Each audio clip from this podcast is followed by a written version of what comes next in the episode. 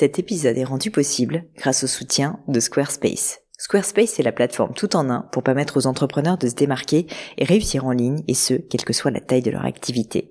Pourquoi est-ce que j'ai choisi Squarespace comme sponsor du podcast? D'abord parce que je sais qu'ici vous êtes très nombreux à entreprendre, avoir un podcast ou un projet qui nécessite d'être valorisé sur un site web. Et que Squarespace propose des outils vraiment simples d'utilisation pour avoir un site beau, propre et efficace en un minimum de temps. Quelques exemples de fonctionnalités, des templates de sites web personnalisables et adaptatifs pour créer des sites beaux et design en un temps record. L'outil email, le nerf de la guerre pour développer votre activité et communiquer avec vos clients. Ou encore leur outil SEO intégré pour émerger sur Google sans être un produit métier. Alors si vous voulez donner à votre business toutes les chances de se développer, je ne peux que vous recommander d'aller sur le site squarespace.com. En plus, Squarespace vous offre moins 10% sur votre première commande de site web ou de domaine avec le code Pauline. N'hésitez pas et rendez-vous sur squarespace.com, code Pauline.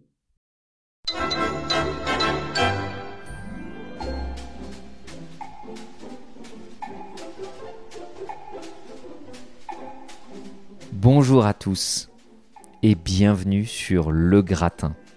Euh, sur la crème de la crème. Non. Et bienvenue sur le podcast de Pauline Legnaud. Oui, voilà, c'est ça. Le podcast de Pauline Legnaud, c'est un podcast où j'interviewe des personnalités remarquables pour parler de leur réussite et essayer de décortiquer avec elles les clés de leur succès. Durant environ une heure, je déconstruis avec eux leur parcours, leurs principes de vie, leurs grandes décisions avec pour objectif d'apprendre de ces mentors virtuels et de vous aider à devenir la meilleure version de vous-même. Je ne suis pas Pauline Legnaud, je suis son mari Sharif et j'ai décidé, pour lui donner un coup de main pour ses 40 ans, parce qu'elle était en rate d'épisode, de l'interviewer. Et donc, cet épisode spécial aura pour thème la vie de Pauline Legnaud, j'espère que ça vous intéressera. Mais dès maintenant, puisque c'est la formule consacrée, je ne vous en dis pas plus et laisse place à ma conversation avec Pauline Legnaud.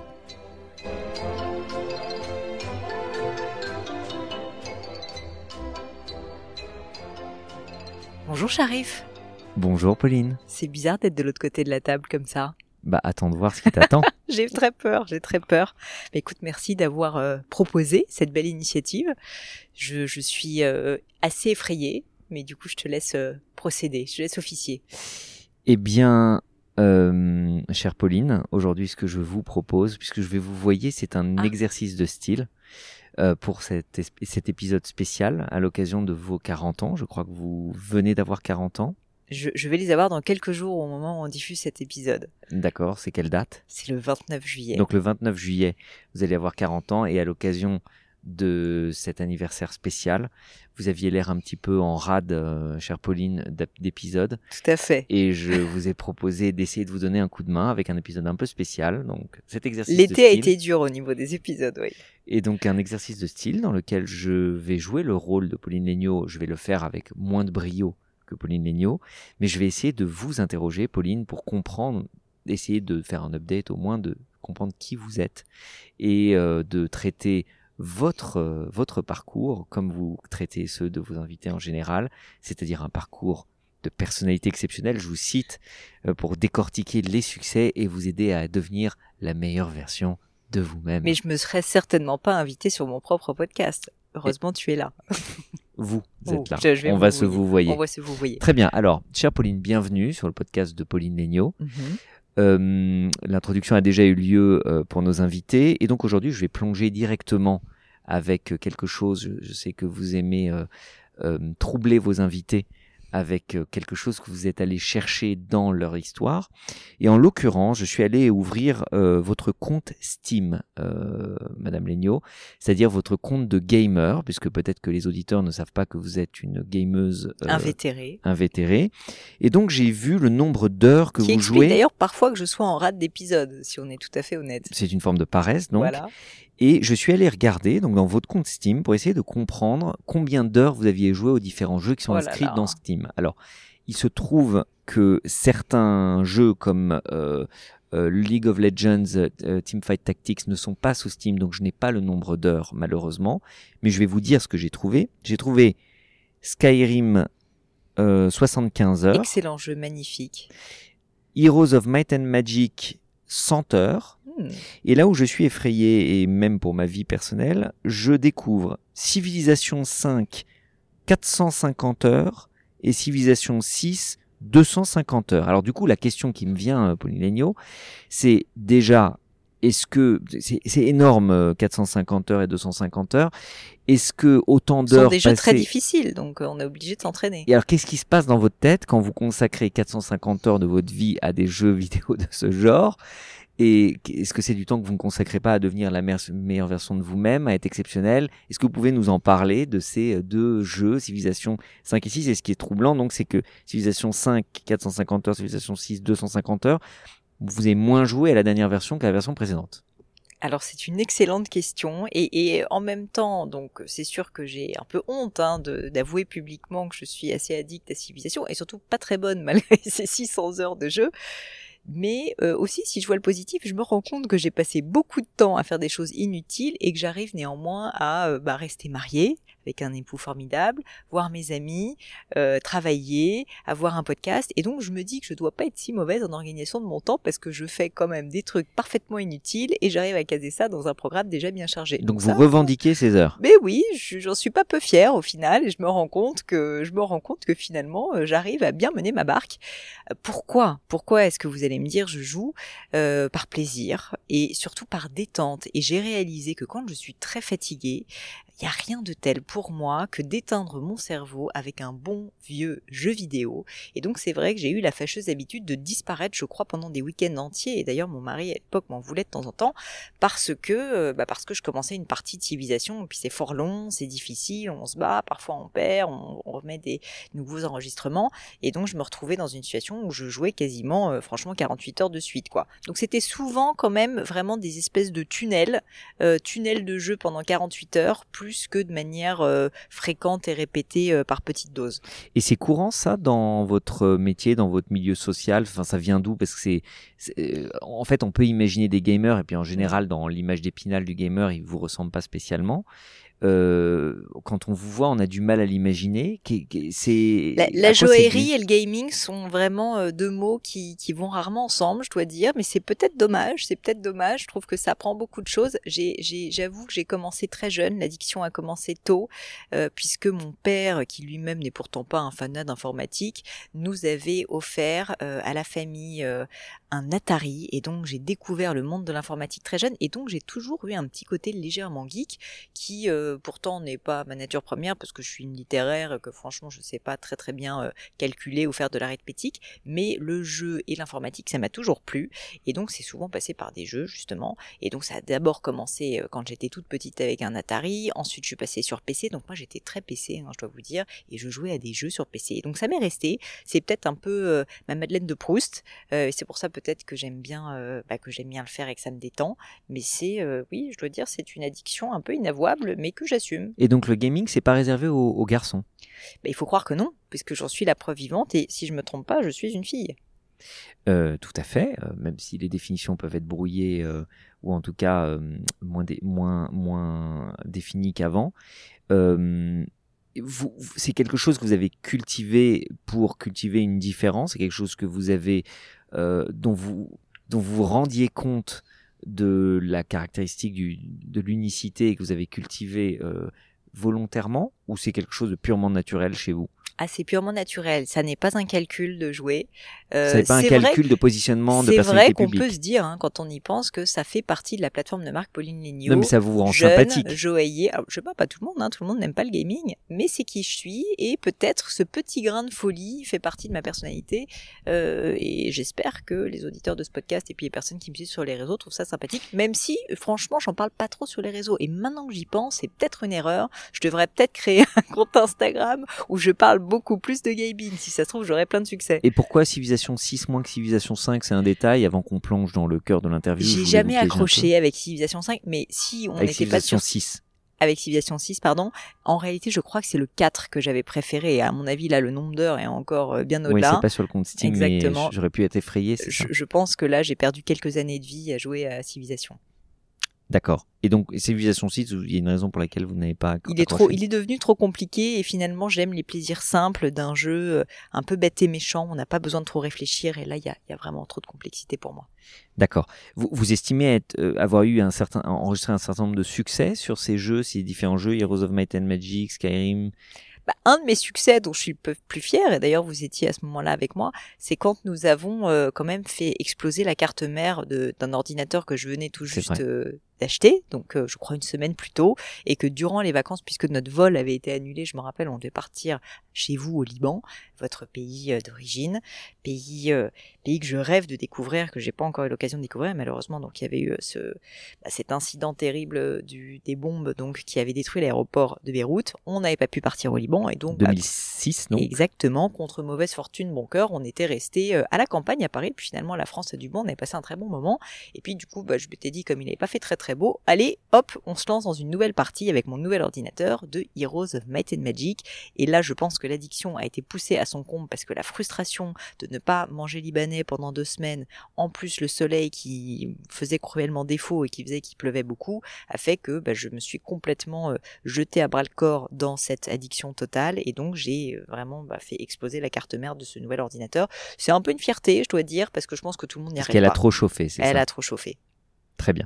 Alors ça vous rend très sympathique, tout, tout ceci, euh, Madame Legnaud.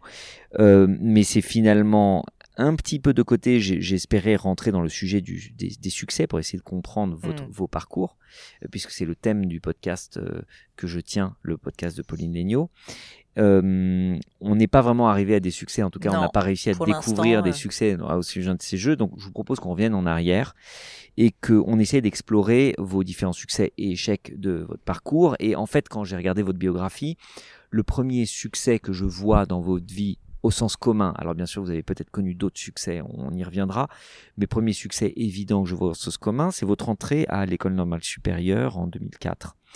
Euh, vous confirmez que c'est la première fois que vous avez eu la sensation de vivre un succès au sens un peu traditionnel du terme ou est-ce que j'ai raté dans votre biographie d'autres succès de votre passé J'ai essayé de regarder un petit peu et j'ai la sensation que c'est le plus évident au sens canonique du terme succès. Euh, Oui, je pense que c'est le plus évident, et d'autant plus que j'étais euh, en réalité au lycée et au collège une, une élève, euh, je dirais, qui j'ai toujours été une élève correcte, mais j'étais pas euh, très travailleuse.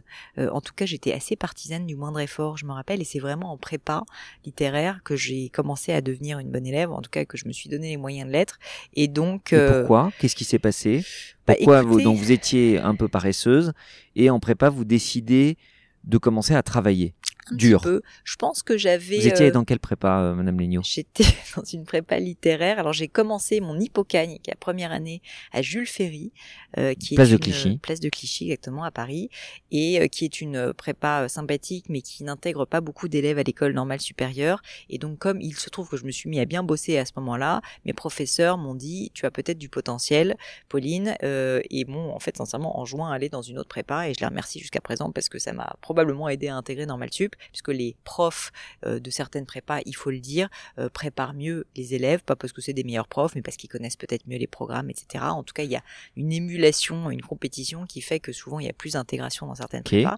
Et donc, je suis rentrée ensuite à l'école Fénelon, dans le sixième, où j'ai fait euh, ma cagne et où j'ai fini donc par rentrer à Normal Sup après avoir beaucoup, beaucoup travaillé. Deux ans. Donc vous, êtes, vous avez, comment on dit, cubé en... Exactement. Alors on dit cubé, exactement. Ok. Je suis pas rentrée du premier coup. Et donc vous avez travaillé dur, et très dur. vous êtes admise à l'école normale supérieure, c'est mm. ça, mm. euh, en lettres modernes. Mais c'est intéressant parce que ce qui est drôle, c'est que j'avais jamais beaucoup travaillé quand j'étais au lycée. Comme je vous disais, j'étais pas du tout la bonne élève classique. J'étais plutôt assez moyenne. Euh, j'avais euh, okay. 12-13 de moyenne. Et donc, qu'est-ce qui s'est passé? Et eh ben, ce qui s'est passé, c'est qu'en fait, je crois que je m'étais toujours dit, parce que j'avais beaucoup entendu des personnes autour de moi dire Ah, qu'est-ce qu'on travaille en prépa? C'est tellement difficile la prépa. Quand j'ai décidé que j'allais rentrer en prépa, bah, je me suis dit, donc c'est vraiment le moment où je vais devoir travailler. Et je crois que je m'étais toujours dit que j'allais aller en prépa. Je m'étais pas tellement posé la question. Pour moi, c'était assez une évidence. Et donc, en fait, d'une certaine manière, je me disais, je vais pas trop travailler maintenant, parce qu'en tout cas, il faut que j'ai mes batteries encore euh, bien chargées pour la prépa. J'ai pas envie d'arriver. euh, Donc c'était calculé. C'était d'une certaine manière calculé. Et Ouais, ça, ouais. vous aviez un mentor ou c'est juste euh,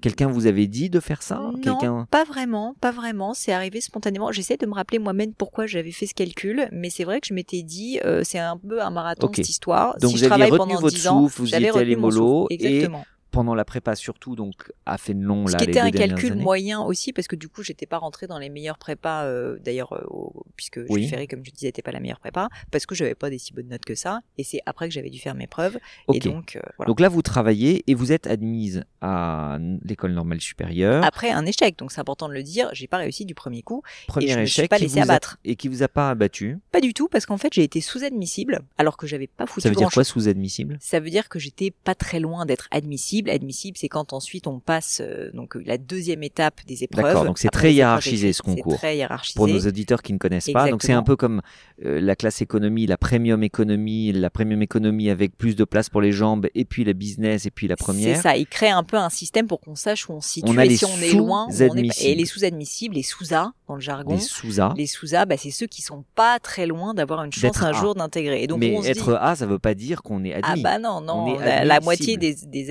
admissibles qui sont pas pris. Donc même ça, c'est quand même encore une gageure. Mais Et ça suffit à créer cette envie, ce- cette possibilité. Ça a ouvert cette Bah, possibilité. ça me paraissait tellement dur de rentrer à Normal Sup que je me suis dit, si je suis sous A, alors que pour être honnête avec vous, j'avais encore pas tant bossé que ça quand même la première année de Cagne, en D'accord. réalité. Ah, vous avez bossé beaucoup plus la- l'année la suivante. dernière année, que je me suis dit, bah dis donc, c'est fou, en fait, c'est peut-être possible, c'est à portée de main. Alors, Donc ce je m'étais d'une concours, certaine manière un peu saboté, et avec le recul, je réalise que si j'avais été plus rigoureuse dès le début, je pense que je serais rentrée en première année. Ok. Alors, ce concours, j'ai pas les chiffres exacts. Euh, j'ai peut-être pas bien fait mon travail de préparation d'interview. C'est un travail difficile que j'ai pourtant l'habitude de faire puisque je crois qu'on en est au 150e épisode ou Oh, que même, sais-je. on a dépassé le centième depuis longtemps. D'accord, excusez-moi. Enfin, je me souviens pas de tout mon travail dans ce podcast. Euh, c'est un c'est un concours dans lequel il y a beaucoup beaucoup de personnes qui postulent, très Mm. très peu d'admis, c'est extrêmement sélectif. Au même Mhm. au sens mondial, d'après ce que je comprends, le système d'intégration aux grandes écoles, dont l'école normale supérieure fait partie, en France est assez unique dans le monde. Il y a quelques autres pays qui sont assez qui ont des systèmes similaires. La question que j'aimerais vous poser, euh, Pauline, puis c'est le thème de ce podcast, c'est comment vous vous êtes expliqué ce succès? Pourquoi vous? Parce que finalement, des gens malins Il y en a beaucoup. qui bossent et qui décident de bosser dur, il y en a plein. J'essaie de décortiquer votre premier succès. Qu'est-ce qui, rétrospectivement, fait que ce moment dur et intense, euh, rêvé par beaucoup, vous avez réussi? Est-ce que c'était la passion? Est-ce que c'était l'accompagnement? Est-ce que c'était le coaching? Est-ce que c'était le mérite? Ou est-ce que c'était la chance? Est-ce qu'on peut vous entendre là-dessus? On va m'entendre, c'est une excellente question et je me la suis posée parce que j'ai vu des camarades que je trouvais euh, très intelligents, très forts, qui parfois sont pas rentrés.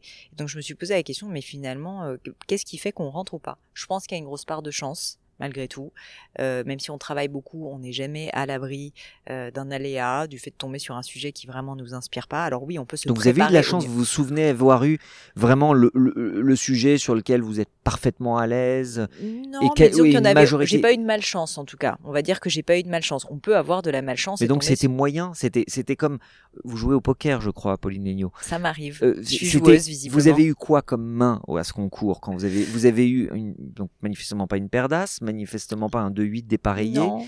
Vous avez eu quoi? C'était juste une main banale et, et Ouais, gentillette? c'était euh, c'était un. J'ai peut-être eu un roi euh, roi 6 donc euh, une main correcte, Un roi 6 dépareillé ou de la même couleur? Probablement dépareillée. Roi 6 dépareillé. Voilà. Donc vraiment une main sympa, Pas de coup de bol, mais sympa, normale, normal, bof. la moyenne, Ouais. la moyenne. Donc c'est pas de la chance, c'est du mérite cette entrée au concours. C'est ça que vous prétendez?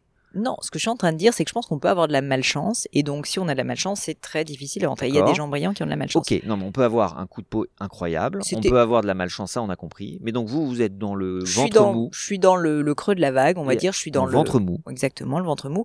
Mais alors du coup, qu'est-ce qui s'est passé? Pourquoi est-ce que je pense que j'ai intégré? Euh, Premièrement, parce que quand j'ai travaillé ces, ces écrits, j'ai travaillé en équipe Euh, et j'ai travaillé avec euh, des personnes que j'adorais, qui étaient mes amies Constance, Marie en particulier, mais aussi euh, Inès et Catherine, avec qui j'ai énormément travaillé et avec qui finalement j'ai appris à, à plus qu'à travailler, en fait, à échanger des meilleures pratiques, à réfléchir. Et je pense que si j'avais été seule et que je m'étais juste entraînée seule, c'est-à-dire que j'avais étudié seule, franchement, je suis à peu près sûre que j'aurais pas Pourquoi? Parce que vous répartissiez les tâches, je comprends On se répartissait les tâches, on... Parce que un, concours, c'est individuel, anonyme. Oui, tout à fait, mais on créait des fiches ensemble, on essayait de comprendre quels étaient les éléments les plus importants et vous à vous Aidiez... On s'aidait, ouais, vraiment, c'était un vous groupe étiez en compétition. Exactement. Et en fait, on avait fait ce choix, et, et je pense que j'avais eu un peu le leadership à ce moment-là, de se dire, bah, en fait, plutôt que d'essayer de gagner seul. Si on gagne en équipe, bah en fait, on va être euh, bah, une grosse partie à intégrer et donc en fait ben on va être meilleur si on est plus fort à avoir plusieurs compétences. Et donc d'ailleurs on se répartit les rôles parce qu'on n'était pas tous dans les mêmes spécialités.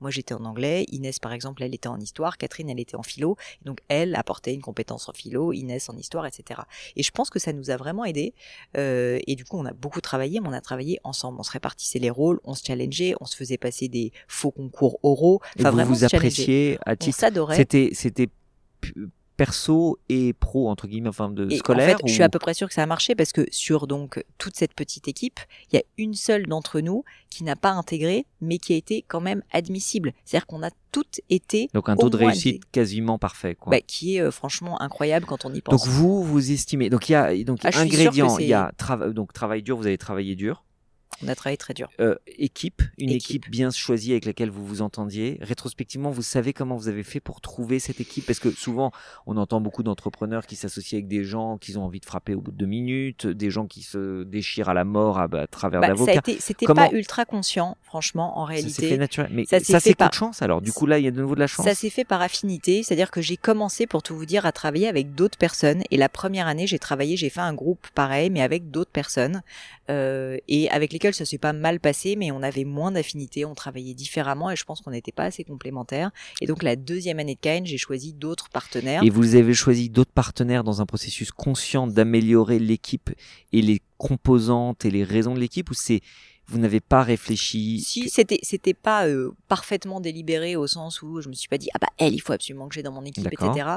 Mais par contre je savais que je voulais travailler pas seule parce que moi j'avais du mal à travailler toute seule chez moi. D'accord, mais vous aviez travaillé en équipe la première année. Exactement, et donc j'ai compris que la première année c'était pas les personnes qui me convenaient et du coup j'ai. Ça veut dire quoi? Ça veut dire qu'on avait des manières, c'était c'était des personnalités euh, vraiment très sympas, hein, c'est pas le sujet, mais en l'occurrence c'était des personnes qui travaillaient de manière beaucoup plus moi ce que j'estimais fastidieuse euh, et beaucoup plus euh, euh, je dirais en mettant moins de bon sens, en essayant moins de prendre des raccourcis ou d'être malin, en essayant d'être plutôt bons élèves. Et moi, en fait, j'avais une personnalité où je voulais avoir des personnes qui seraient mes collègues, qui auraient voilà plus une culture du résultat et d'essayer d'aller à l'efficacité. en tout cas, à l'efficacité, parce qu'il y a beaucoup d'efforts, mais pour y arriver, ben, il faut faire mieux que les autres et donc, il ben, faut être le plus efficace possible. Ok, donc ça s'apparente pas exactement de la chance. En fait, vous dites, vous avez mis du travail mmh et vous avez itéré sur un début. Donc il y a un travail en équipe, mais même la structure de travail en équipe a été itérée, c'est-à-dire que bon, vous avez essayé une équipe et vous avez renouvelé l'équipe. Et le renouvellement d'équipe combiné au travail, avec une main moyenne euh, normale, euh, vous a permis à rentrer dans ce concours extrêmement sélectif. Exactement. D'état de mise à ce concours sélectif. Ok, merci beaucoup, très intéressant. Ah, merci pour ces questions passionnantes. Non, mais c'est hyper intéressant. Je me rends compte que je ne savais pas tout, même si j'ai beaucoup étudié votre vie, je ne savais pas. Ça fait 18 ans que vous l'étudiez quand même. Ah, ça fait 18 ans que j'étudie votre vie et je ne connais pas pas mal de choses que je sais, mais pas mal de choses que je suis heureux de découvrir. Et vraiment, c'est assez sincère quand je vous pose ces questions. On va enchaîner sur votre prochain succès que j'ai trouvé dans votre biographie. Je vraiment, je m'interrogeais et je m'interroge et nos auditeurs euh, s'interrogent pour comprendre, essayer de décortiquer qu'est-ce qui fait un succès, qu'est-ce qui fait un échec. Et alors justement, 2007, je crois que c'est 2007, excusez-moi si je me trompe d'une année, vous êtes reçu à l'agrégation d'anglais. Ouais. Et je crois que l'agrégation, à nouveau, est un concours euh, difficile, mhm. euh, peut-être moins difficile, moins sélectif, avec un taux de réussite moins réduit que il est moins compétitif, mais il est plus exigeant est moins compétitif. C'est-à-dire qu'il y a moins de personnes euh, qui essayent de, enfin, il y, y, a plus de place par rapport au pool de gens qui présentent. En, tout cas, dans, en tout cas, dans l'agrégation d'anglais, exactement. Parce que ça dépend. Il y a des agrégations où c'est pas le cas. Qui sont très sélectives, par exemple, comme philosophie, par philosophie, c'est très dur. Et c'est quoi des agrégations où le taux est beaucoup plus, à l'inverse, euh, euh beaucoup plus large euh, pour, pour notre culture? Euh, je veux pas vous dire de bêtises, mais il Vous ne me pas. semble, il me semble que je, je veux pas vous dire de bêtises. Bon, non, je- pas mais grave. anglais fait partie des agrégations plutôt Et pas donc, trop difficiles. vous êtes rentré à nouveau avec succès à cette agrégation. vous Ouais. êtes admise à Mais cette je disais que agrégation. c'était plus exigeant parce que pour le coup, le concours, moi je me rappelle, ça a été au niveau de la charge de travail encore. Je pensais avoir beaucoup travaillé dans ma vie, mais je peux vous dire que quand j'ai dû passer la grecque et qu'en fait chaque épreuve c'est entre 7 et 8 heures euh, et qu'à faire des dissertations, c'est en fait, mais vous y passez la journée quoi. C'est quand même assez incroyable et donc c'est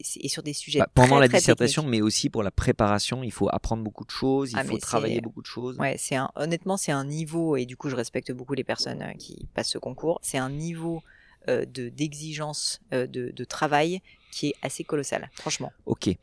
Euh, bon, euh, on pourrait, euh, on va pas le faire là, réfléchir à est-ce que c'était utile, est-ce Non, que on ça va pas le faire là, puisque ça ne l'était pas. non, mais de comprendre à quoi servent ce genre de concours, qu'est-ce que vous apprenez, qu'est-ce que vous en retenez. Mais aujourd'hui, on va plutôt s'intéresser. Donc, vous êtes admise et comment vous vous expliquez Là encore. le succès à nouveau? Pourquoi vous? Chance ou mérite?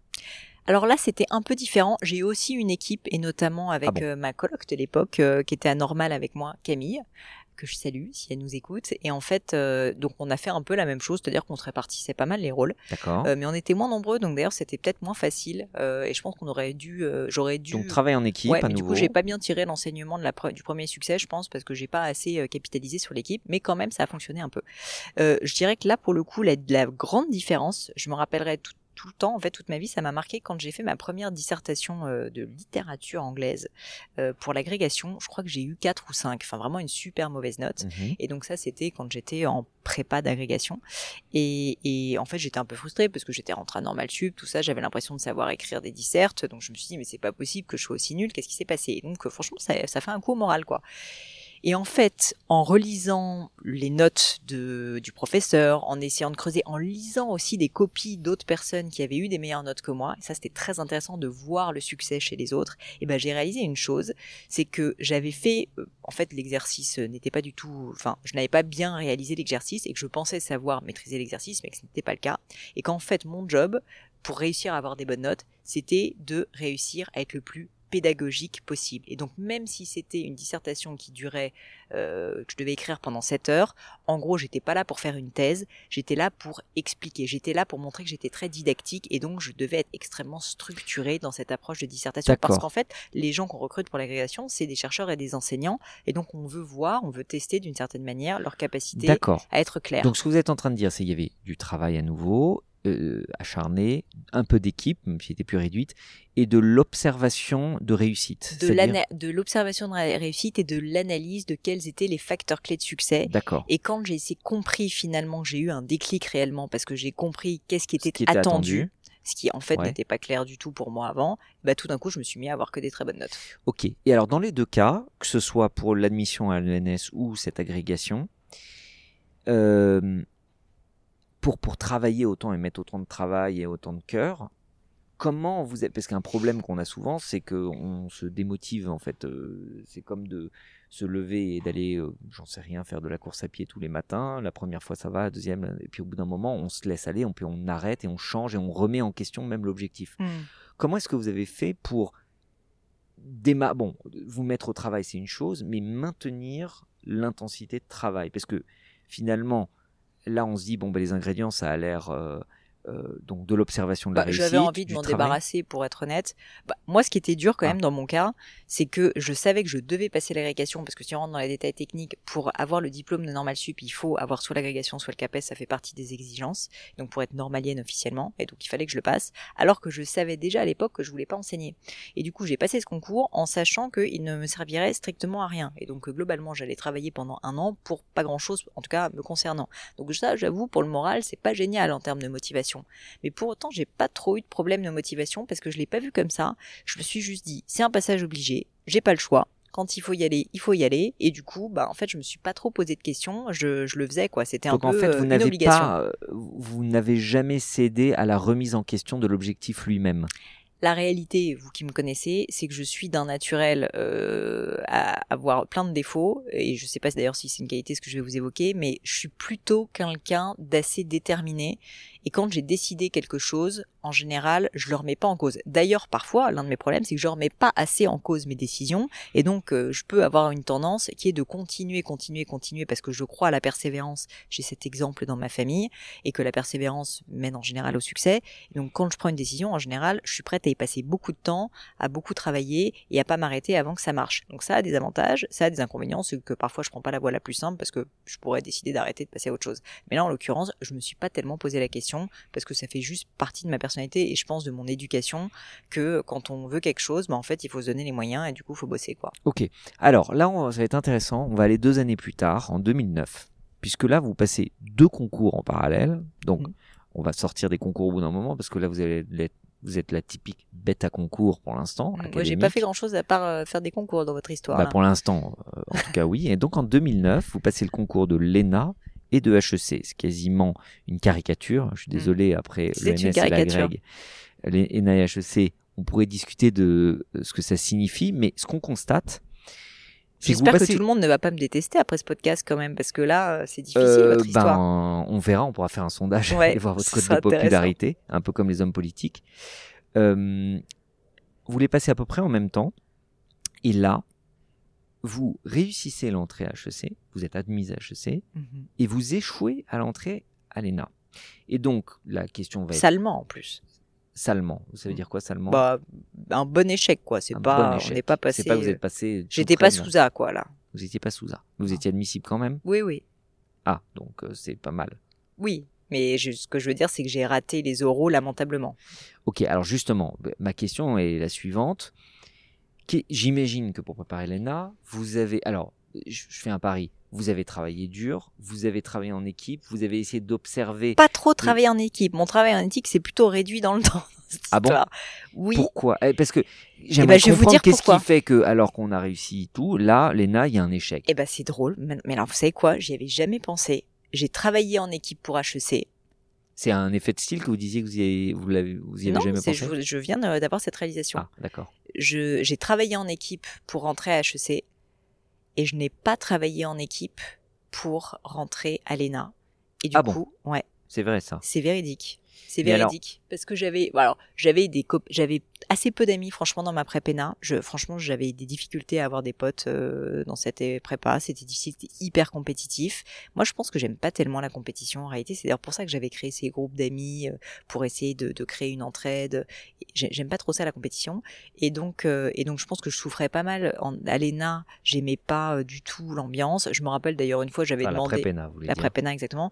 J'avais j'avais demandé à certains camarades qui étaient meilleurs que moi de lire leurs copies. Typiquement, ils me disaient non, jamais de la vie. Enfin, vous voyez, c'était vraiment ambiance euh, pas très sympa, pas du tout d'entraide. Et donc, honnêtement, je l'avais assez mal vécu.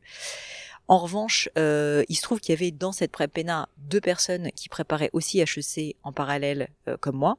Et du coup, c'était les deux seules personnes en fait avec qui je m'entendais bien. Et donc là, j'avais refait un peu l'équipe d'une certaine manière, alors que pour le, la partie ENA, ben j'étais un peu livré à moi-même. D'accord. Dans les deux cas, vous avez travaillé dur, mais dans un cas, il y avait un ingrédient de l'équipe présente, dans l'autre non. Ouais. Et l'observation, ce que vous avez dit tout à l'heure, observation des ceux qui réussissent. Bah, j'avais du mal, j'avais du mal à le faire parce que euh, les gens dans ma classe qui réussissaient mieux que moi, j'avais du mal à, j'avais du mal en fait, ils étaient tellement compétitifs que j'avais du mal à avoir de l'info.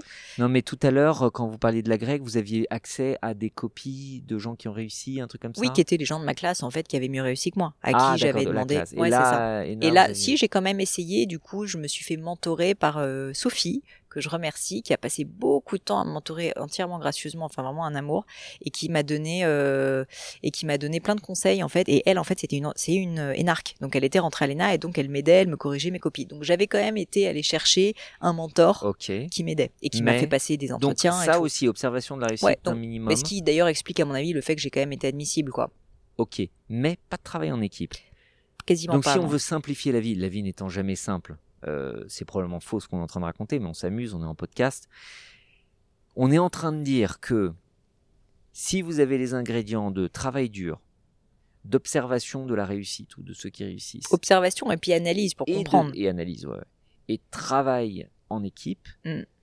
Avec une bonne équipe, parce que la première avec fois la à bonne équipe, Sup, ouais, ouais, en itérant avec la bonne équipe. c'est plutôt pas mal en tout général. est euh, tout était ouvert et quand un ingrédient fait défaut bon en tout cas on a un seul exemple qui est euh, l'ENA là en 2009 bah là euh, premier échec Tout à fait. Ok. C'est un bon résumé, hein, même pour le business, franchement, euh, je crois qu'on peut se dire que... Bon, on va essayer d'y réfléchir tout à l'heure, on va voir si ça se généralise. Euh, on va faire une petite pause là, parce que là je vous ai un petit peu grillé de questions. C'est un Ça- peu le but d'un podcast en même temps. Je, je suis pas trop... euh, Non, c'est un peu intrusif, hein, je sais pas ce que vous en pensez, messieurs, dames, mais bon, au final, euh, je me plie à C'est comme l'exercice. ça que vous êtes... euh, c'est comme ça vous... Enfin, j'ai quand Non, même écouté pas drôle. mal d'interviews de Pauline Léniaud. Ça me fait réfléchir. J'avoue que j'avais pas trop repensé à cette période. Elle remonte il y a, il y a fort longtemps, parce qu'on fête mon 40e anniversaire, donc c'était il y a 20 ans, cette histoire. Mais, euh, mais c'est intéressant d'y réfléchir.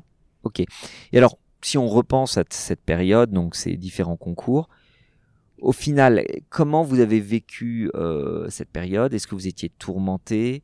Est-ce que vous avez, mm, vous viviez euh, mal la préparation, mal l'échec? Est-ce que c'était dur? Est-ce comment émotionnellement tout cette, toute cette période, rétrospectivement, vous vous en Bon, il y a eu plein de moments différents, donc je peux pas faire de généralité. Normal Sub, j'ai, j'ai très mal vécu ma première année, probablement parce que j'avais pas d'équipe, pas d'amis. En fait, l'humain comptait vachement pour moi et le fait de pas être entouré par des personnes euh, en qui j'avais confiance, qui me faisaient confiance, de pas avoir cette équipe, bah, ça me faisait souffrir. Ça aussi, c'est peut-être un bon enseignement. Euh, quand on est bien accompagné, bah, globalement, on prend plus de plaisir dans son travail et donc on n'a pas l'impression de travailler. Et d'ailleurs, la deuxième année, alors que j'ai plus travaillé pour et que je suis rentrée à Normal Sub, j'ai pas tellement souffert, franchement, de la période. Au contraire, je me suis éclatée et j'ai passé un super moment en prépa euh, parce que j'avais plein, j'avais des super amis que j'adorais et avec qui, euh, je, je- franchement, je travaillais hyper bien. Ok. L'ENA, c'est l'inverse. J'avais pas d'amis, donc ça allait pas. Donc voilà, tout ça pour dire que c'était pas euh, Ok, et si on reprend les trois con- concours là qu'on a évoqués, donc la- l'ENS, la GREG, dans quatre concours, oula, euh, l'ENS, la GREG, HEC et l'ENA, ça reste comique quand on le dit. Euh, rétrospectivement, quels ont Ce été... que vous savez pas, c'est que j'ai passé en plus les concours euh, pour m'entraîner à l'ENA de euh, plein de concours administratifs euh, en euh, plus en plus quoi. Le juste concours de. Super Picsou géant aussi peut-être? J'aurais pu franchement à ce stade. Euh, rétrospectivement, si on prend ces quatre concours, lesquels vous ont le plus appris, ont été les plus formateurs et dont vous vous gardez les vous, estimez les plus précieux dans votre expérience? Est-ce que c'était euh, l'échec, les réussites? Est-ce qu'il y en a un en particulier que vous chérissez plus? Comment après, maintenant ça fait euh, ouais 15 ans comment vous regardez ça en arrière? Bah, au niveau du, au niveau du, du, du travail, euh, je dirais que le concours de Normal Sup m'a appris que euh, quand on est, euh, quand on doit faire des choses difficiles, euh, il faut, euh, c'est bête ce que je veux dire, mais il faut s'organiser. Quand on fait des choses difficiles, il faut essayer d'être le plus efficace possible, le plus efficient possible, parce qu'en fait, quand la tâche est immense, on peut essayer d'être fastidieux, de marcher, mettre un pas devant l'autre, etc Mhm. mais il faut essayer en fait d'être malin euh, et de prendre des raccourcis et de faire des petits miracles, D'avoir une bonne rentabilité de d'avoir une bonne rentabilité de l'effort. Parce qu'en en fait, équipe. en équipe, notamment l'équipe sert à ça, tout simplement. Et donc, euh, la clé du succès pour moi, et ce que j'ai appris, et c'est ce que j'essaie de mettre souvent à profit d'ailleurs euh, chez Gemio aussi, c'est d'essayer d'être le plus productif, le plus efficace possible, d'avoir le, le résultat le meilleur pour, d'une certaine manière, le moindre effort. Ça, en fait, c'est vraiment ce que j'ai appris à Normal Sup. Si j'avais été la plus travailleuse, la plus fastidieuse, que j'avais voulu lire tous les bouquins, ce qui était d'ailleurs ce qu'avait fait mon équipe la première année, et moi, mais ça me mettait la mort dans l'âme, c'était hyper fastidieux. Je sentais qu'en plus ça servait à rien, mais franchement c'était terrible. Alors que la deuxième année c'était efficacité. Et Donc ça, sans faire de généralité, parce qu'on on ne sait pas, euh, là on n'est pas en train de faire une étude sociologique sur le succès et l'échec, hein, c'est vraiment votre témoignage, Pauline Legnaud. tout à fait. Dans votre cas, euh, vous, vous revendiquez le fait d'avoir une forme de paresse productive, d'essayer d'avoir le meilleur résultat à l'effort le moindre euh, possible, et l'équipe est un bon moyen de d'obtenir euh, d'obtenir ce résultat avec un L'équipe, effort. l'équipe et plein d'autres choses, euh, de ne pas lire un livre en entier, mais de lire seulement les passages importants. Donc typiquement, je lisais le sommaire du livre et je comprenais quels étaient les quelques chapitres qui m'intéressaient plutôt que de, de manière fastidieuse, lire tout livre. Donc dans tout ce que je faisais, me poser la question de combien de temps combien de temps je dois consacrer à cette tâche, comment est-ce que je peux En l'optimiser. tout cas, dans le cadre de ces concours dans lesquels un facteur clé de succès est d'arriver à absorber énormément en, en peu de temps finalement, parce que vous n'avez pas une vie entière pour Exactement. apprendre la civilisation américaine, par exemple. C'était un facteur clé de succès. Donc ça c'est le premier point et le deuxième point c'est plus euh, pour l'agrég que je l'ai appris, c'est ce que je vous disais, c'était le fait de réellement comprendre qu'est-ce qui était attendu de moi. Et je pense que je m'étais jamais vraiment posé ces questions en ces termes, c'est-à-dire que j'avais pas compris à Normal Sup que enfin, je me disais, il faut faire une dissertation, une bonne dissertation. C'est à l'agrégation que j'ai compris que c'était un concours qui était fait pour recruter des enseignements et que dans Des ce enseignants. cadre, des enseignants, pardon, et que dans ce cadre, euh, il y avait un, un certain nombre de critères qui étaient les critères importants, les critères qui comptaient, que ça n'était pas tous les critères. Et donc en fait, se poser en permanence avant de se lancer dans une tâche, la question de qu'est-ce qui est attendu ou qu'est-ce qui est le facteur clé de succès, bah, en fait c'est assez essentiel et là aussi c'est un gain de temps énorme parce que plutôt que d'essayer toutes les pistes possibles ou plutôt que d'essayer juste de faire les choses bien, je voulais faire les choses pour qu'elles marchent. Et ça c'est un état d'esprit qui est fondamentalement différent et qui est l'état d'esprit que j'essaye de cultiver aussi bien sûr chez Gemio. Ok. Alors, continuons votre chronologie. On est euh, en 2009 et entre 2009 et 2011, vous avez euh, euh, suivi votre scolarité à HEC, en faisant de la filière entrepreneur euh, la dernière, dernière année, et vous avez fait des stages, j'ai trouvé, chez Pernod Ricard, en Inde, dans la division des vins, et chez Hugo et Victor, une marque de pâtisserie haut de gamme basée à Paris. Est-ce que vous voulez parler, que ce soit de HEC, Pernod Ricard ou Hugo et Victor, comme en termes d'échec, de réussite C'est toujours notre enquête aujourd'hui, notre fil conducteur. Est-ce que vous considérez que vous avez vécu des échecs ou des réussites pendant ces deux années? Bon, je dirais pas que c'était des échecs ou des réussites, c'était euh, des moments hyper intéressants pour moi parce que j'ai découvert le monde de l'entreprise. Moi, j'ai été une bête à concours à part écrire des dissertations, je savais pas faire grand chose, faut être honnête. Et donc là, j'ai été pour la première fois confrontée à la réalité. C'était des stages? C'était des stages, mais je me suis investie dedans, mais comme si c'était ma boîte, quoi. Vraiment, je, je mangeais, je dormais, je buvais. euh, Et vous avez pour mes aimé l'expérience J'ai adoré, j'ai adoré. Alors l'Inde, j'ai adoré l'Inde, j'ai adoré le fait d'être jeté, d'aller, euh, mais euh, devoir euh, avec mon baluchon essayer de vendre à des Vous Indiens. faisiez tous quoi chez Pernod Ricard En gros, j'étais plus ou moins commercial. J'essayais de vendre les vins de Pernod Ricard indiens, qui étaient quand même pas très très bons ces vins. Donc des Euh, vins, on des espère vins que personne nous écoute de chez Pernod Désolé Ricard. Pernod Ricard, mais vous faites plein de choses très bien, mais les vins indiens sont pas euh, le mieux du mieux, on va dire. Et donc je devais les vendre à des Indiens qui, en plus, n'aiment pas boire du vin, ils aiment globalement que le whisky. Donc autant vous dire que c'était pas une mince affaire, que j'étais une Vous faites femme. des raccourcis, euh, Madame Legnaud. Non, non, c'est la vérité. Euh, je, je suis une femme, comme euh, on se le disait tout à l'heure, euh, et puis par ailleurs, je suis pas indienne. Et donc tout ça faisait qu'il y avait un certain un nombre challenge. de challenges quand même pour réussir à accomplir cette tâche. Et ben j'ai adoré relever le challenge. C'était pas facile, j'y arrivais pas tous les jours. Euh, C'était parfois fatigant. J'ai quand même eu le palu en plus, donc il y a eu des difficultés. Mais j'ai adoré le fait qu'on me laisse, que j'ai pu être, j'ai pu être créative, le, le, le côté mais complètement aventure en fait de l'Inde. Ça, ça m'a plu. J'ai adoré D'accord. Donc pas échec, pas réussite, aventure. aventure. J'ai Et découvert la Hugo joie de l'aventure. Et Hugo et Victor, c'était autre chose. Donc là, euh, j'ai testé pour la première fois le fait de travailler dans une petite boîte parce que ça venait d'être créé Hugo et Victor. C'était donc une pâtisserie haut de gamme. Et donc j'avais envoyé qui un existe qui toujours, existe euh, toujours et qui se et porte dont très bien. le flagship est euh, euh, qui Boulevard est euh, Boulevard Raspail. Raspail et, Ouais. et surtout très très développé en Asie et au Japon en particulier.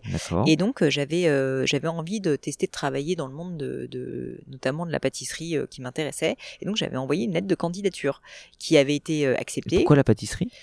Bah, globalement, le monde de la nourriture haut de gamme, de l'alimentation haut de gamme, de la restauration m'intéressait. Je m'étais dit, bah finalement, c'est un stage, on est là pour apprendre, pour voir si ça nous plaît, donc je vais tester. Ok, Voilà. très bien. Et donc j'avais envoyé des candidatures à plusieurs boîtes, notamment celle-ci, j'avais lu un Mais ce qui n'est pas un secteur réputé pour être facile quand on découvre Non. le monde de l'entreprise. Parce mais que là, visiblement, ça me dérange pas que c'est pas que ce soit pas facile. Et en tout cas, plus par passion, j'avais envie de tester ça. Je suis gourmande, j'aime bien les pâtisseries, j'avais envie d'y aller. Et donc, il se trouve que j'ai été reçue pour euh, le stage. Et donc, j'ai fait mon stage et je devais être euh, bras droit du directeur euh, général de l'entreprise. Et ça, je tiens juste à dire, c'était sympa aussi comme idée que j'avais eue, c'était de proposer des candidatures spontanées où j'avais expliqué que je voulais être un peu euh, là corvéable à merci, franchement, un shadow. un shadow, c'est-à-dire être en permanence avec le directeur pour apprendre à ses côtés, lui être surtout le plus utile possible, et, Et que pas moi coûter j'étais très cher. pas coûter cher du tout, euh, et lui et, et lui l'aider en fait au maximum. Et moi Et alors, au passage en bénéficier et apprendre. Bah, j'ai adoré aussi parce que j'ai appris tellement de choses. Alors euh, ça partait dans tous les sens, c'était un peu bordélique. Je travaillais beaucoup. Franchement, la vérité c'est que je travaillais, je pense, tous les week-ends. Je travaillais quasiment tout le soir. À l'époque, nous étions déjà fiancés, euh, cher ami, mais vous étiez aux États-Unis, donc on se Non, voyait pas pas beaucoup. fiancés. On n'était pas fiancés. On était ensemble, mais on n'était pas fiancés. Et vous étiez aux États-Unis, donc j'avais du temps. Je me et donc, souviens que vous conduisiez des camionnettes. Ouais. Euh, Je- des espèces de tuk-tuk géants avec des pâtisseries à l'arrière. Je faisais tout, franchement. Et je ça, livrais. vous, donc vous, je agrégée, poubelles, euh, je vous faisais de la faisiez, vous vente communi- le et ça vous posait pas problème. J'adorais ça. C'était pas la pénibilité du travail? C'était pas la, non seulement pas la pénibilité, mais j'adorais ça. J'ai découvert que j'adorais le Mais terrain. pourquoi? J'adorais l'action. J'adorais voir Parce que les vous aviez, mais c'était, vous, vous la couliez douce, parce que vous avez, ça avait l'air va- varié ce que vous faisiez. Ah, c'était sacrément varié. Dans une même journée, je me rappelle une fois, j'avais participé à une levée de fonds. J'avais dû faire effectivement me lever euh, le matin à 6-7 heures du matin pour aller faire euh, de l'emballage de chocolat où en plus il fait 15 degrés, il fait glacial dans les usines à chocolat et ensuite faire la Donc pas livraison dans des le soir. conditions forcément agréables. Honnêtement, mais ce que j'adorais, c'était la variété, justement. C'est que je changeais tout le temps euh, 150 000 Et fois le de, tout, de vous job étiez stagiaire. J'étais Et vous stagiaire. étiez stagiaire euh, payé 5000 euros par mois ou... Ah non, pas tout à fait. Bah, au début, j'étais, je me rappelle pas si. Je Je crois sais que pas si on a le droit de le dire, mais il y a peut-être Si, prescription. peut. Non, mais j'étais clairement payé très peu, hein, ça on peut se le dire. C'est-à-dire quoi très peu? Ça veut dire 6000 euros par mois? Non, je, je me rappelle pas. euh, je pense que j'étais payé euh, 600 euros, un truc comme ça. D'accord. Et donc vous faisiez camionnette, euh, transpalette. Je pense Euh, sincèrement que je bossais 75 à 80 heures par semaine parce que je bossais le week-end. Je, sincèrement, mais alors, je mais crois que je bossais quasiment Et vous aviez un plaisir là-dessus? Mais vous êtes workaholic, madame? Bah peut-être. C'est un problème, euh, cher docteur. J'ai du mal à le croire. Je vais vous lire le nombre d'heures, je vais vous relire le nombre d'heures sur Civilisation Bah 5. oui, c'est bizarre. hein. Accrochez-vous. Donc je suis workaholic aussi ça. Non, Mm. mais j'aimais j'aimais ça, j'aimais en fait je prenais tellement de plaisir dans ce que je faisais, j'apprenais tellement de choses que juste je m'éclatais et donc comme je m'éclatais, je continuais. Après au bout d'un moment euh, la lassitude est un peu arrivée et au bout de j'ai fait ce stage pendant neuf mois, euh, j'en avais un peu moins j'avais un peu moins envie d'aller le samedi en boutique euh, quand euh, il y avait un vendeur qui était pas là Ah. pour faire du dépannage. C'est vrai que je l'ai senti un petit peu que je commençais à avoir un peu de lassitude sur certains aspects. Vous voulez dire de, conduire la camionnette, etc. Vous avez Non. envie de faire autre chose? Je pense qu'en fait c'était plus la nouveau en fait la nouveauté m'intéressait et donc c'est vrai qu'au bout d'un moment quand on l'a fait 150 fois bon bah j'étais un peu moins motivée par ces aspects-là mais bon s'il faut le faire il faut le faire et je continue à le faire D'accord. Et donc, c'est pas un échec ou une réussite. C'était un échec, c'est une réussite ce stage? Je pense que ça a plutôt été une réussite au sens où ils ont vraiment apprécié euh, d'ailleurs je suis restée en contact avec eux ils ont vraiment apprécié euh, ce que j'ai pu contribuer et puis donc eux pour eux c'était une réussite et puis pour moi parce que j'ai appris énormément de choses et je leur suis d'ailleurs encore très redevable Ok. Euh, Pauline, on va faire un petit intermède. Là, on est en 2011. On, je vous propose une petite pause euh, avant qu'on continue la chronologie.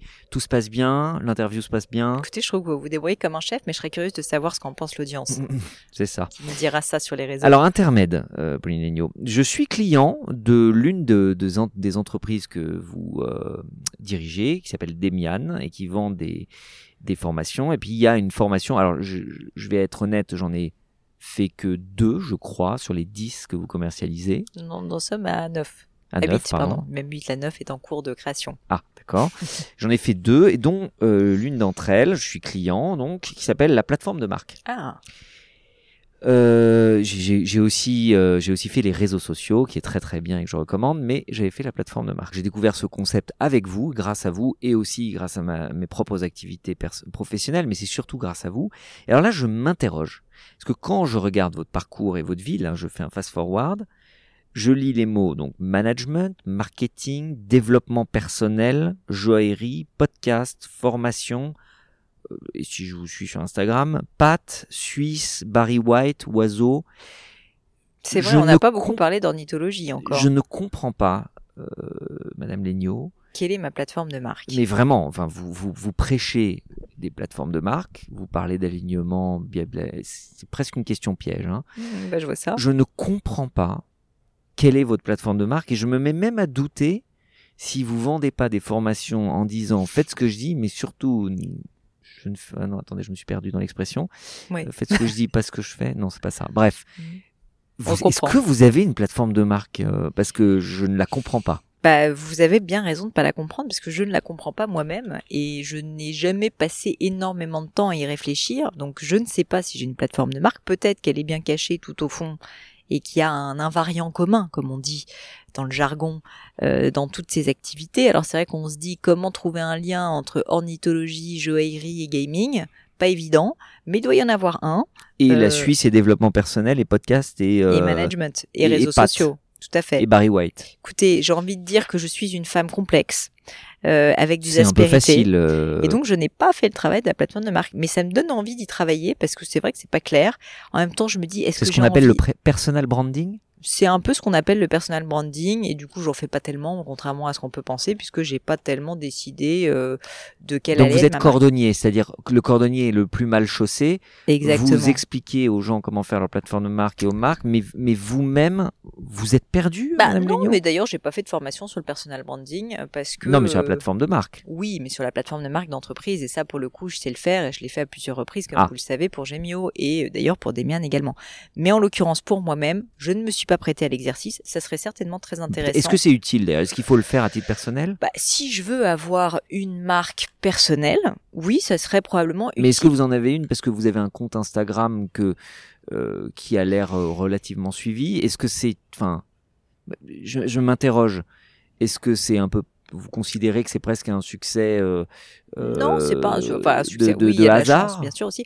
Ce que je, ce que je pense en fait, c'est que je l'ai, j'ai, j'ai un moment donné, pour tout vous dire, si je suis honnête avec vous et que je vous révèle un petit secret, j'ai envisagé de le faire parce que typiquement mon mari, mon équipe, des personnes me disaient, mais peut-être qu'il faut que tu aies un positionnement très très clair. Il y a des gens qui sont sur une niche, qui sont spécialistes de tel et tel domaine. Il faut que tu Ce fasses qu'on la même appelle chose des influenceuses.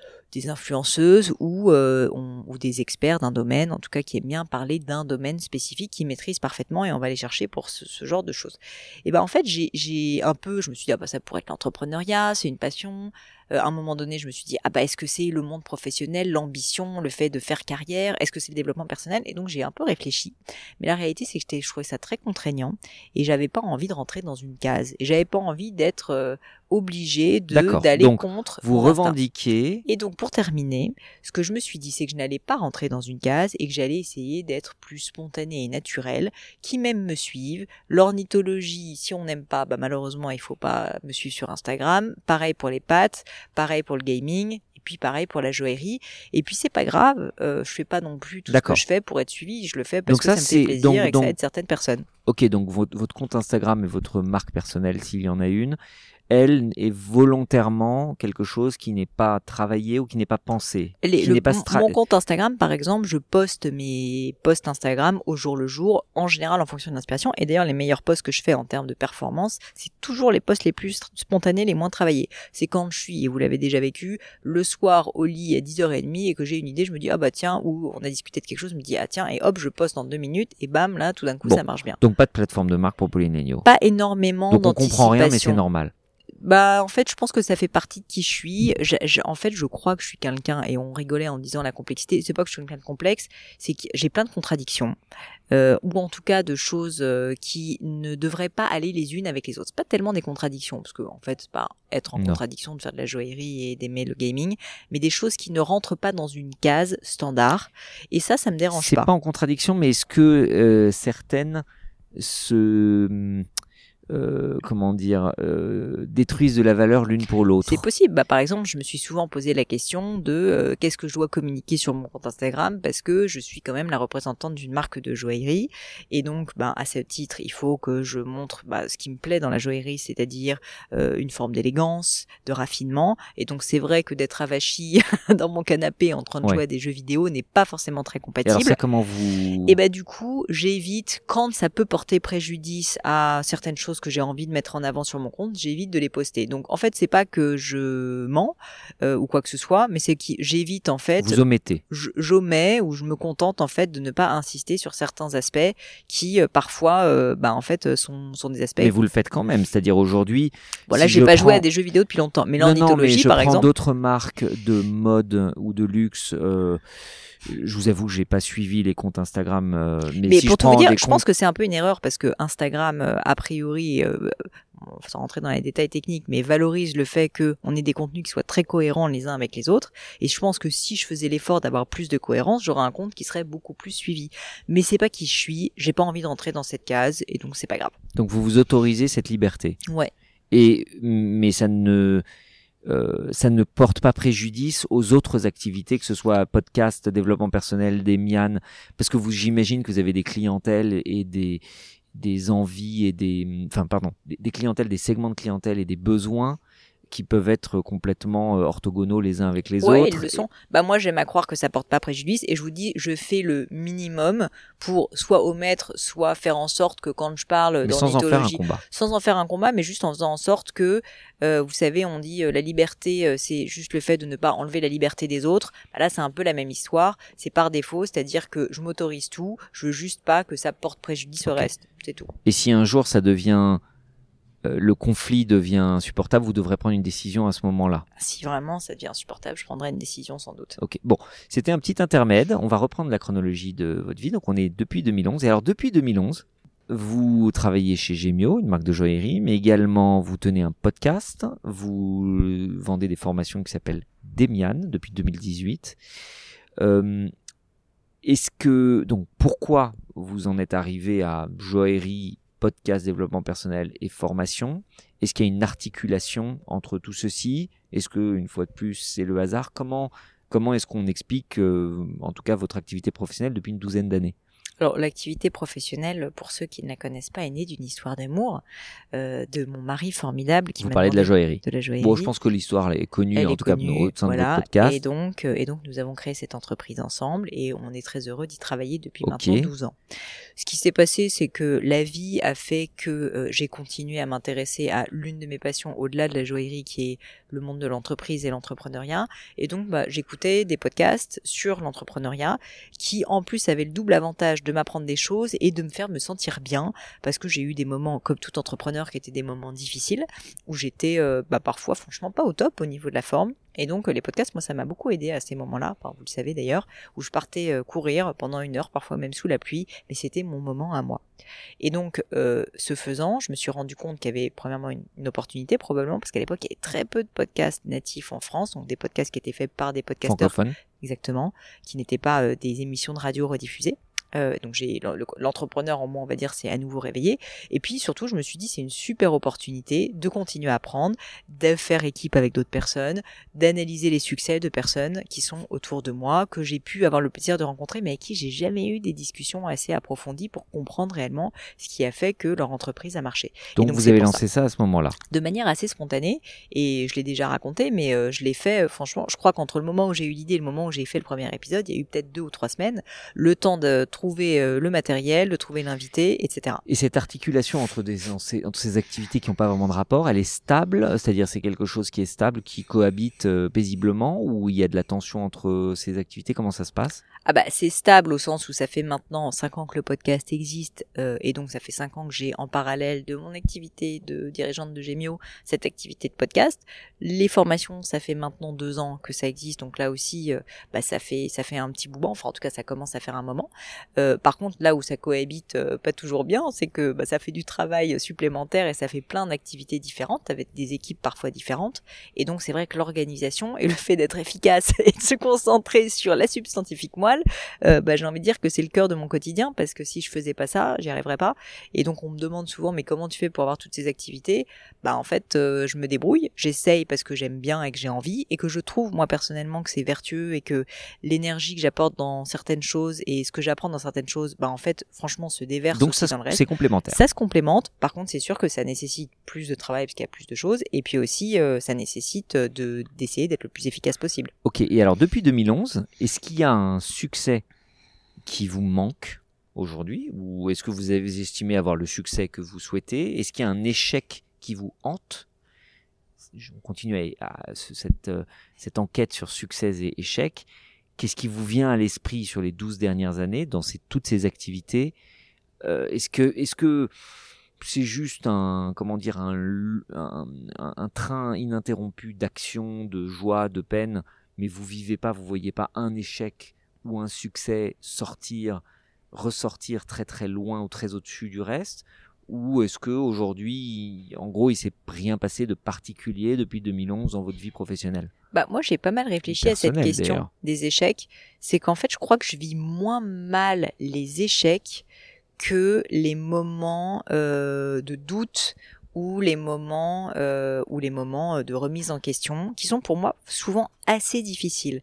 Et en réalité, un échec pour moi c'est pas si dur parce que c'est un peu une fin à un problème quoi. On a essayé quelque chose, ça n'a pas marché, bah, on en a le cœur net, on peut passer à autre chose ou on peut essayer différemment. Et donc l'échec, honnêtement, je vous avoue que je le vis pas si mal que ça.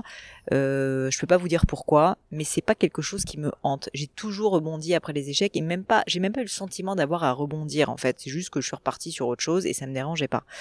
En revanche, euh, les périodes qui sont plus des périodes lancinantes, de doute, où je sens que je ne sais pas dans quelle direction je dois aller, où, où je sens que je suis un peu perdu. Ça, c'est des périodes que je trouve beaucoup plus difficiles, en tout cas pour moi, euh, que vivre un échec. Et donc, c'est plus ces périodes que je redoute que des périodes d'échec.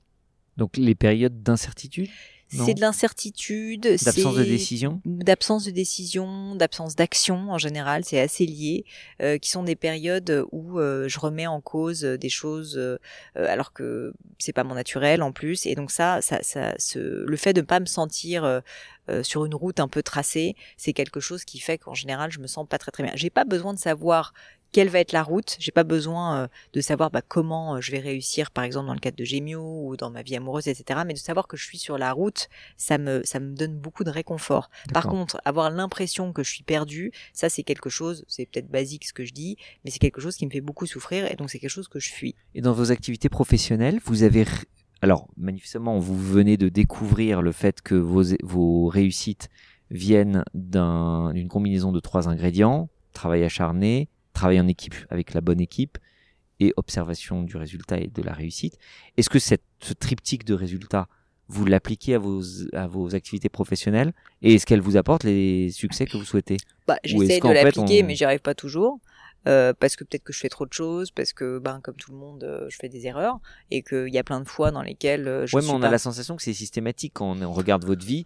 Bah dès qu'il y a les trois ingrédients, bam, ça marche. Ah bah oui, mais c'est pas systématique que j'arrive à l'appliquer parce que la preuve, je vous ai dit, la première fois que j'ai passé normal sup, j'avais pas l'équipe. Ensuite, oui. voilà. Mais du coup, aujourd'hui, vous avez les ingrédients pour vos différentes affaires. là, le podcast d'Emian, Gemio ou d'autres projets bah, Le travail, il y est, ça c'est indéniable. Une... Je l'ai ah toujours eu. Ouais, le travail, je pense, c'est pas mon problème.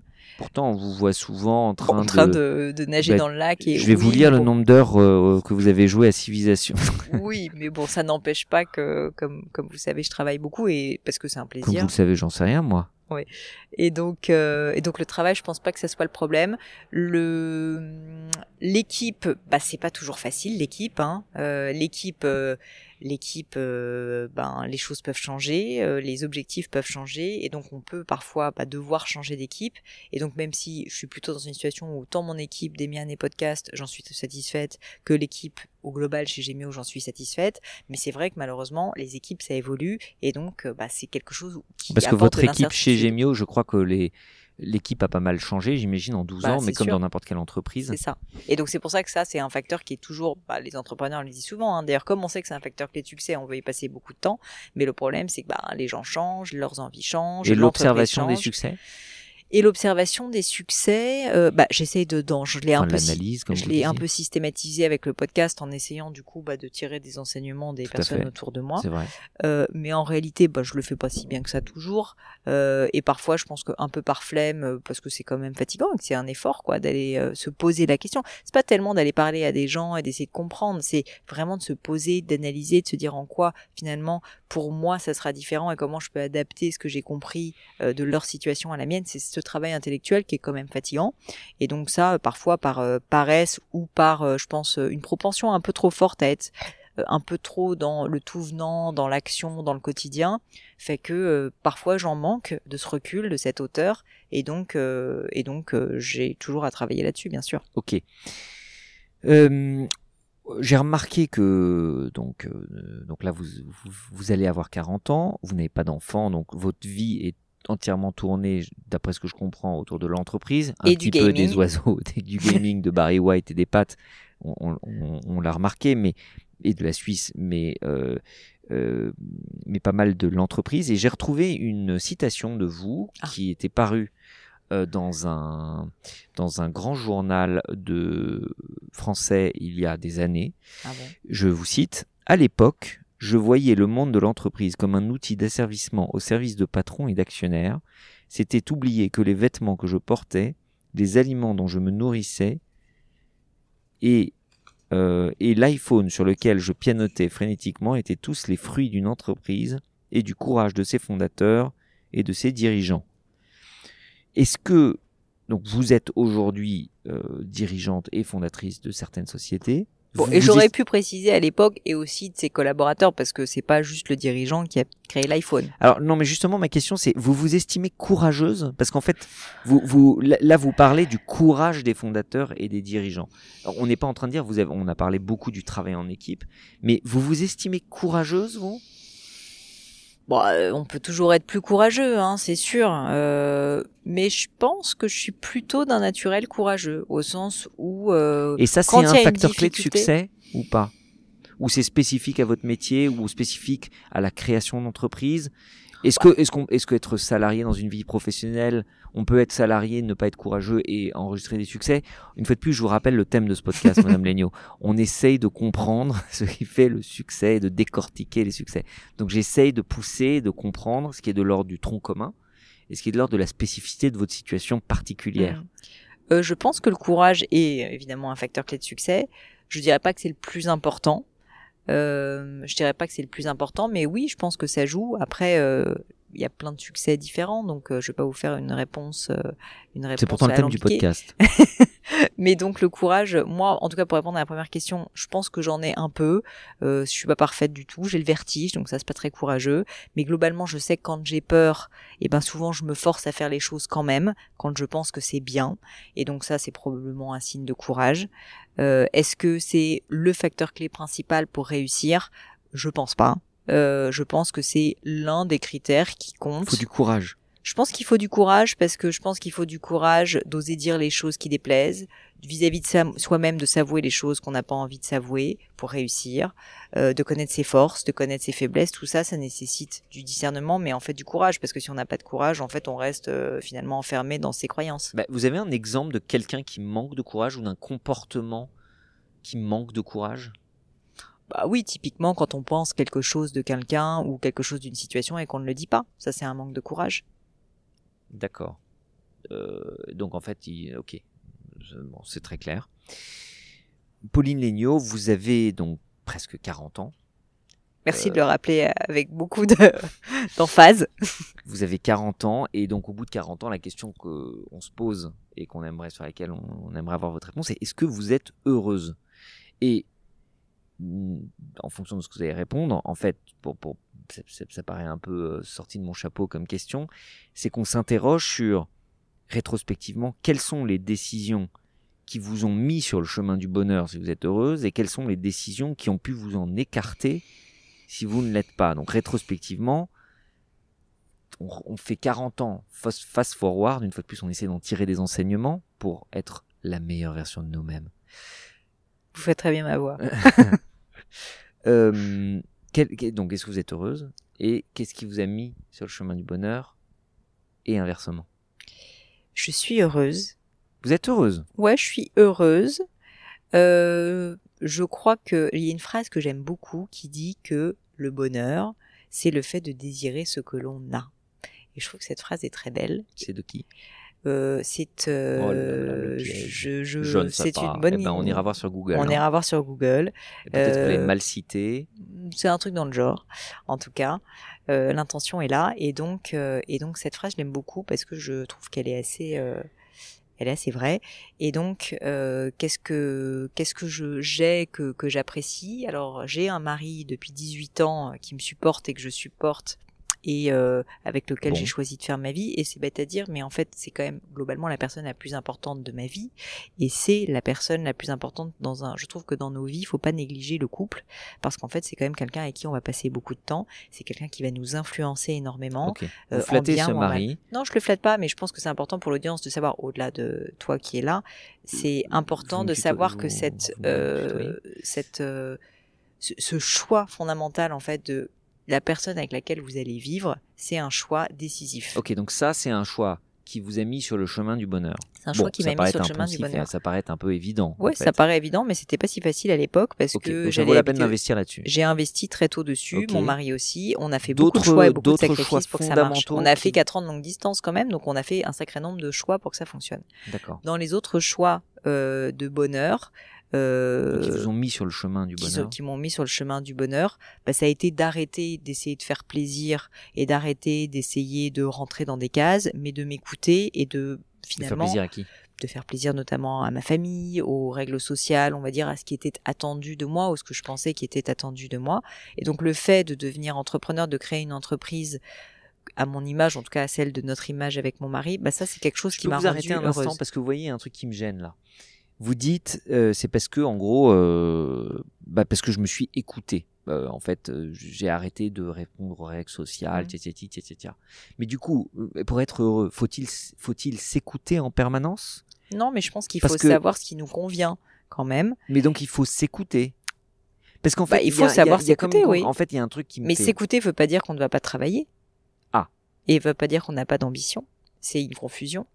S'écouter, ça veut pas dire qu'on va rien faire. Ça veut dire se comprendre. se et aller dans la direction Donc, qui est la bonne pour nous. Exactement. Donc, mais, mais, mais il faut de la discipline. C'est pas s'écouter juste, euh, c'est-à-dire céder à l'envie, à l'impulsion, parce qu'on peut aujourd'hui, de- de- de- devant dans les sociétés riches dans lesquelles on vit, on a, euh, dans les pays riches en tout cas, on a le, le- les- on a une infinité de possibilités et de parcours possibles, sans honnêtement avoir une, avec une probabilité faible de se retrouver dans une situation dans laquelle les besoins basiques de nos vies ne sont pas remplis. Et donc, c'est un vrai tourment pour beaucoup de gens dans ces sociétés de, de, de, savoir comment trouver leur direction. Et on s'interroge et on a beaucoup d'injonctions contradictoires aujourd'hui entre il faut s'écouter uniquement et ben, j'ai envie de partir à Bali faire du yoga, euh, j'ai envie de, j'ai envie de, j'ai envie de, et de vivre euh, la vie professionnelle uniquement sur la base des envies et des impulsions. Et à l'inverse, une morale de l'effort, de la discipline, mais qui du coup enferme peut-être dans des normes sociales, enferme dans ce que la famille, ce que la société attend de nous, ce que l'image de certaines personnes autour de nous attend de nous. Comment est-ce qu'on navigue entre les deux? Je vais vous donner deux exemples pour expliciter le propos. Moi, je suis d'origine littéraire et donc je vais vous donner un exemple qui est la poésie. La poésie, ça fonctionne parce qu'il y a deux choses. Il y a des règles. Par exemple, quand on fait un sonnet, il y a un certain nombre de règles pour réussir à faire un sonnet. En fait, ce sont euh, ça des contraintes. Ça s'appelle des contraintes. Et en fait, on ne fait pas un sonnet sans ces contraintes. Donc il faut de la contrainte. Mais pour faire un beau poème, pour faire de la poésie, il faut pas que des contraintes. Il faut des contraintes et au sein de ces contraintes, il faut mettre de la liberté. C'est ce qu'on appelle la créativité en poésie. Et donc en fait, l'équilibre pour moi, il est là. C'est-à-dire que que de la liberté ne mène pas au bonheur, ne mène pas à un beau poème. Si vous mettez uniquement de la contrainte, ça ne mène pas non plus à un beau poème. Et donc c'est un équilibre. La contrainte doit englober, elle doit être présente parce qu'en fait, sans contrainte, sans règle, eh bien, on n'arrive pas finalement Bon, à exprimer sa séduisant, créativité. c'est séduisant euh, et on aime beaucoup ce que vous dites et on a envie d'y croire et on se dit ça y est, je touche le bonheur. Mais qu'est-ce que ça veut dire concrètement dans une vie? Parce que c'est quoi la contrainte? Bah, ça veut et c'est si- quoi la créativité? C'est est-ce que la parce que la contrainte c'est ce que les gens attendent de vous, la société, je sais plus ce que vous disiez. Comment vous l'appliquez à une vie et à l'orientation et à la recherche de soi? bah, Je suis désolé, c'est un peu compliqué, mais C'est un peu philosophique votre histoire quand même, moi je trouve. Bah moi ce que je dirais c'est que le, le, le fait d'avoir de, de, de se créer des contraintes, de se créer des règles parce qu'on a décidé, et moi vous savez que je suis une aficionado des stratégies de vie, de décider dans quel sens on veut avancer parce qu'on pense que c'est ce qui nous correspond, mais pas ce qui nous correspond parce qu'on veut faire plaisir à d'autres, pas ce qui nous correspond parce que euh, on pense que c'est chic, pas ce qui nous correspond parce que euh, je sais pas, euh, on veut gagner tellement d'argent euh, que c'est la seule chose qui compte pour nous. Non, parce qu'en fait, fondamentalement, c'est quelque chose qui nous plaît et que on sent que c'est qui on est. ok. Eh bien, si jamais donc on arrive à comprendre ça, il faut se créer des contraintes pour aller dans cette direction, parce que sinon, l'homme et la femme sont un peu flemmards. Donc les contraintes sont sont infligées à soi-même. Les contraintes sont infligées à la soi-même, à liberté, on, on, on- on doit on doit s'écouter, On doit se comprendre, pardon, on on doit se comprendre. comprendre pour comprendre et créer des contraintes pour résister à la tentation d'aller dans toutes les directions ou de faiblir ou de faiblir d'abandonner. parce qu'en fait on va faiblir. Bon. C'est comme le coaching. Hein. Bah, écoutez, merci si jamais je sais que je veux, tra- je veux travailler mon coaching et que je veux être meilleur en course à pied parce que je l'ai décidé, bah, si jamais je fous rien, bah, malheureusement ça va pas fonctionner. Bah, merci beaucoup Pauline Legnaud. Je ne sais pas si en ce court podcast on a réussi à craquer le code de la vie d'une vie heureuse. Ça m'étonnerait. Les gens y travaillent depuis des millénaires Mm. Et c'est pas vous du Non. haut de vos 1 mètre soit pas grand chose. Je crois que c'est noté 1m62 sur mon Mais passeport, mais, que n'y c'est un peu un mensonge. C'est plutôt 61. Donc c'est pas vous qui allez nous décoder le mystère de la vie, mais on a eu, on appréciait entendre votre point de vue et en savoir plus et réfléchir avec vous. C'est toujours un moment intéressant.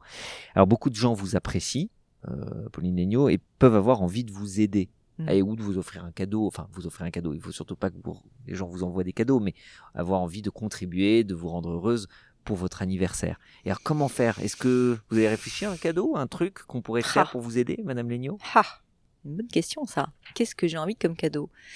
Euh, Eh ben je ne sais pas. Je suis pas très bonne en fait moi pour euh, les cadeaux de manière générale. Enfin j'aime bien en offrir, mais je suis pas très bonne pour les recevoir parce que je sais jamais.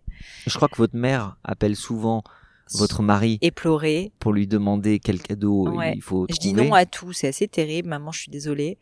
Euh, je suis pas très fortiche pour les cadeaux, c'est clair. Donc je sais pas, mais j'adore les surprises. Et donc euh, peut-être que le meilleur cadeau que vous puissiez me faire, c'est de me faire une surprise. Donc aux auditeurs, faites-lui une surprise. Ouais. Euh, Pauline Legnaud, euh, à quoi doit-on s'attendre à court terme? Est-ce que vous avez quelque chose à nous dire en avant-première pour terminer? Euh, entre votre vie perso, le podcast, euh, Gemio, Demian, est-ce qu'on doit s'attendre à une continuité, à une discontinuité surprise Euh, Bah, je n'en sais rien, puisqu'en fait, comme vous avez compris, euh, je, je n'ai pas de plateforme de marque, et donc j'aime bien évoluer. Peut-être que dans deux ans, j'aurai encore trois boîtes de plus, je ne sais pas. Mais du coup, je ne sais pas, et c'est ça qui est Donc pas d'annonce C'est particulière. ça l'aventure, c'est que ça change tout le temps et que j'aime bien justement euh, bah, cette surprise là aussi. Donc pas d'annonce particulière, beaucoup de gratitude en revanche euh, de la part euh, donc euh, enfin de à, à vous chers interrogateurs euh, émérites La gratitude pour vous. oui, pour vous, merci de me corriger, et, et également pour mes chers auditeurs, euh, parce que euh, bah, parce que c'est bête à dire, mais euh, bon, déjà là, ça fait probablement 1h13 que vous m'écoutez, et donc ça veut dire que vous êtes quand même bien sympa de nous, nous écouter palabrer sur plein de sujets divers et variés, mais surtout, euh, C'est sympa ce format, non? c'est très sympa, et puis surtout, en fait, c'est quand même grâce à tous les auditeurs du podcast que je continue à m'amuser, que j'ai la possibilité de rencontrer plein de gens passionnants, et donc pour ça, un grand merci. Et votre plat préféré, Pauline Legnaud? Mon plat préféré, c'est terrible comme question parce qu'en fait on a envie de dire plein de trucs différents. Oui, mais votre plat je préféré. pense que si je devais dire un plat préféré, qu'est-ce que ça serait mon plat préféré? Ah, je vous ai piégé là. Ouais. Bon, alors j'en ai une autre. Si vous Non, avez mais pas, je vais- on je va pas perdre de temps. Votre parfum de glace Bertillon préféré. Ah ça, le parfum de la glace mon préféré, c'est facile, c'est le sorbet chocolat amer, sublime, incroyable. Ouais, bon choix. Oh, Mm, mm, mm. Ok, très bien. Non, très bien. C'est pas mon préféré, mais mais mais j'achète. Pauline Legnaud, merci beaucoup d'avoir répondu au micro du podcast de Pauline Legnaud. Merci à vous, euh, la fausse Pauline Legnaud. On aurait aimé que vous mettiez une perruque, je trouve ça un peu je dommage ferai la prochaine fois. J'espère. On Je- fera une V2 Je ferai, j'essaierai de prendre votre voix. C'est pas facile, je sais pas vous imiter. Ah bon? Oh, vous Euh, merci pas mal un beaucoup pour votre temps et on vous souhaite euh, bah, une très belle 40e année. On espère vous entendre encore euh, souvent au micro, que vous vous lasserez pas, que ça se renouvellera suffisamment pour vous entendre encore un petit moment et on suivra votre aventure, vos aventures avec plaisir. Eh bien, un grand merci. Et moi, je euh, vous remercie, comme je disais. Et puis, je demande un petit service quand même à l'audience. C'est de nous dire si ce format leur a plu. Vous inquiétez pas, on va pas vous spammer et on va pas demander tous les jours à Sharif de faire une interview de Pauline Legnaud. C'est pas le but. Mais ça me ferait quand même plaisir de savoir si euh, ce format vous a plu. Je suis sûre que Sharif sera content également. Donc, merci et envoyez-nous ça sur les réseaux sociaux. Vous savez qu'on répond à tout. Merci Pauline. Bye bye les amis, c'est la fin de cet épisode, mais avant de vous quitter, quelques détails en plus. D'abord pour toutes les infos sur le podcast et cet épisode, ça se passe sur paulinegno.com, vous aurez tout promis, juré. Aussi, si vous souhaitez me contacter pour me poser des questions, me proposer de nouveaux invités, eh bien n'hésitez pas à le faire directement sur LinkedIn, Instagram ou YouTube, je vous attends. Enfin, encore mille merci de m'avoir écouté jusqu'ici, j'espère de tout cœur que ça vous a plu et je vous dis à très vite pour un nouvel épisode.